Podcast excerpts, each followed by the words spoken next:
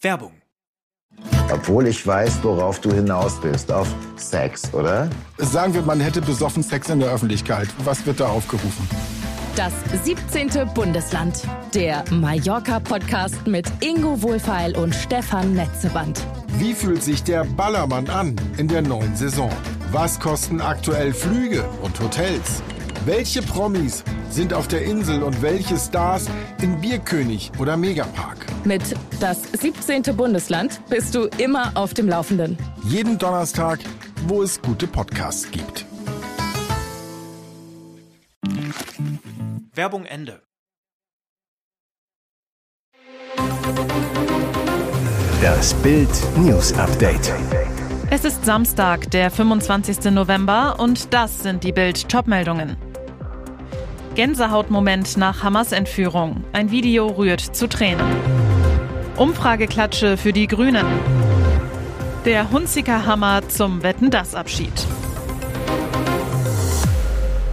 Er erlebte den blutigen Horror der Hamas hautnah mit. Der kleine Ohad Monda wurde von den Terroristen entführt, als er seine Großeltern im Süden Israels besuchte. Jetzt ist der Neunjährige den Barbaren entkommen. Der Geiseldeal, bei dem Israel wohl im Gegenzug hunderte palästinensische Kriminelle freilassen wird, schenkte ihm die Freiheit und seinem Vater die Rückkehr seines geliebten Sohnes. Israelische Medien zeigen den Gänsehautmoment, in dem Avi Sichri seinen Jungen zum ersten Mal wieder in die Arme schließen darf. Ohad erkennt seinen Papa am Ende eines Krankenhausflurs. Beide rennen aufeinander zu, fallen sich in die Arme. Der Vater gibt seinem Jungen einen Kuss. Es ist das Ende des schmerzhaften Horrors. Das Ende von 48 quälenden Tagen, in denen Avi Sichri täglich davon ausgehen musste, dass sein Sohn brutal ermordet wurde. Jetzt hat die Liebe gesiegt.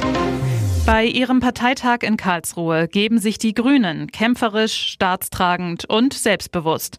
Doch der Wähler hat offensichtlich ein anderes Bild. Im Sonntagstrend, den das Meinungsforschungsinstitut INSA wöchentlich für die Bild am Sonntag erhebt, kommt die Partei in dieser Woche auf gerade mal 12 Prozent. Das ist nicht nur ein Prozentpunkt weniger als in der Vorwoche, sondern auch der niedrigste Wert, den INSA seit fünfeinhalb Jahren für die Grünen gemessen hat. Die Lage bei den Ampelpartnern ähnlich desaströs. Die SPD bleibt mit 16 Prozent stabil auf niedrigem Niveau. Die FDP kommt wie in der Vorwoche auf 6 Prozent. Gemeinsames Ampelergebnis 34 Prozent. 18 Prozentpunkte weniger als bei der Bundestagswahl und viel zu wenig zum Weiterregieren. Stärkste Kraft im Sonntagstrend bleibt die Union mit 30 Prozent. Die AfD kann einen Punkt gut machen und kommt in dieser Woche auf 22 Prozent. Die Linke käme, wie in der Vorwoche, auf 4 Prozent.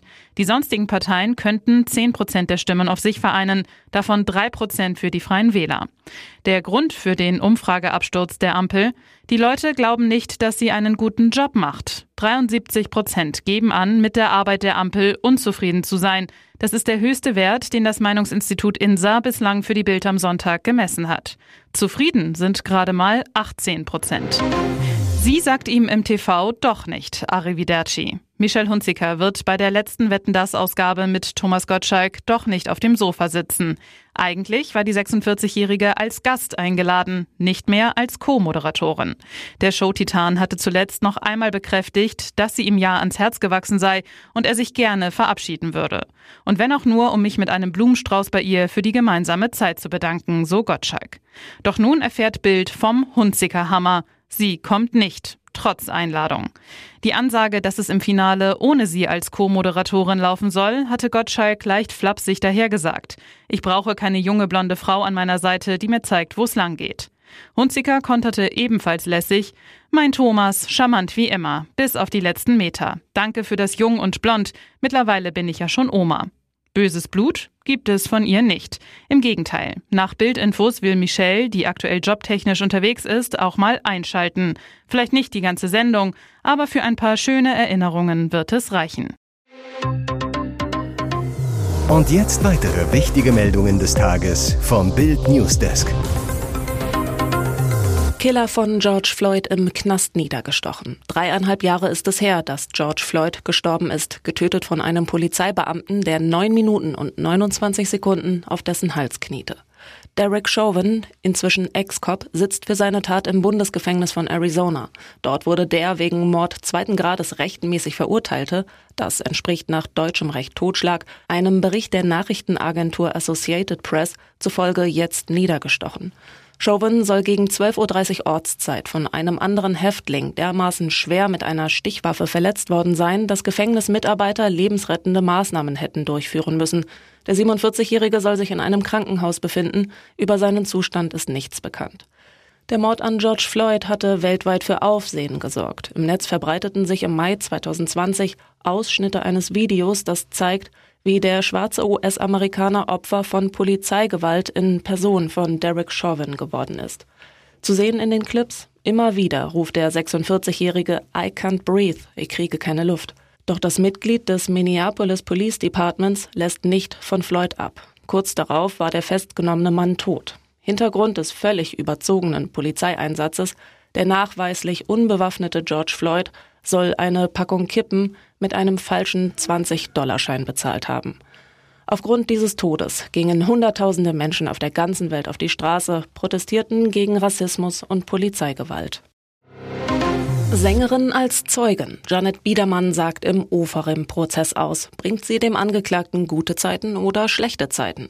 Ex-GZSZ-Star Janet Biedermann ist als Zeugin im Prozess gegen den jüdischen Musiker Gil Oferim geladen. Oferim steht derzeit in Leipzig wegen Verleumdung und falscher Verdächtigungen vor Gericht. Die Sängerin und Schauspielerin soll am Dienstagmorgen vor dem Landgericht Leipzig aussagen, wie das Gericht am Freitag mitteilte. Auch Biedermanns Ehemann, der Produzent und Gitarrist Jörg Weißelberg, muss in den Zeugenstand. Anfang Oktober 2021 hatte Oferim in einem Instagram-Video schwere Antisemitismusvorwürfe gegen den Manager eines Leipziger Hotels erhoben. Der Musiker solle seinen David-Stern abnehmen, erst dann dürfe er einchecken, soll der Mann nach Darstellung des Sängers gesagt haben. Nach umfangreichen Ermittlungen der Staatsanwaltschaft folgte jedoch eine Anklage gegen Ofarim selbst. Das Verfahren gegen den Hotelmanager wurde eingestellt. Janet Biedermann war nach Angaben von Gerichtssprecher Hans Jagenlauf zwar nicht in dem Hotel, die Sängerin soll aber wenig später Kontakt mit Ofarim gehabt haben.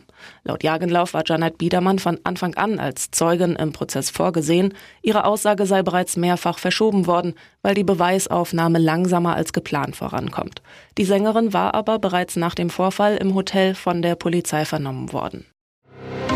Bayern-Boss Karl-Heinz Rummenigge hat sich zu Wort gemeldet. In einem Interview mit der Westdeutschen Allgemeinen Zeitung sprach Rummenigge unter anderem über den Transfer von Harry Kane. Neue, interessante Details über den Kane-Poker.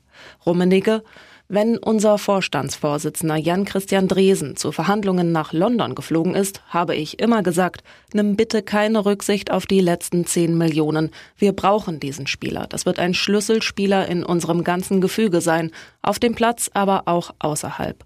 Weiter sagt Rummenigge, wir waren von Anfang an überzeugt, dass wir einen Mittelstürmer brauchen. Denn die 40 bis 50 Pflichtspieltore, die uns Robert Lewandowski garantiert hatte, konnten die übrigen Spieler leider nicht kompensieren.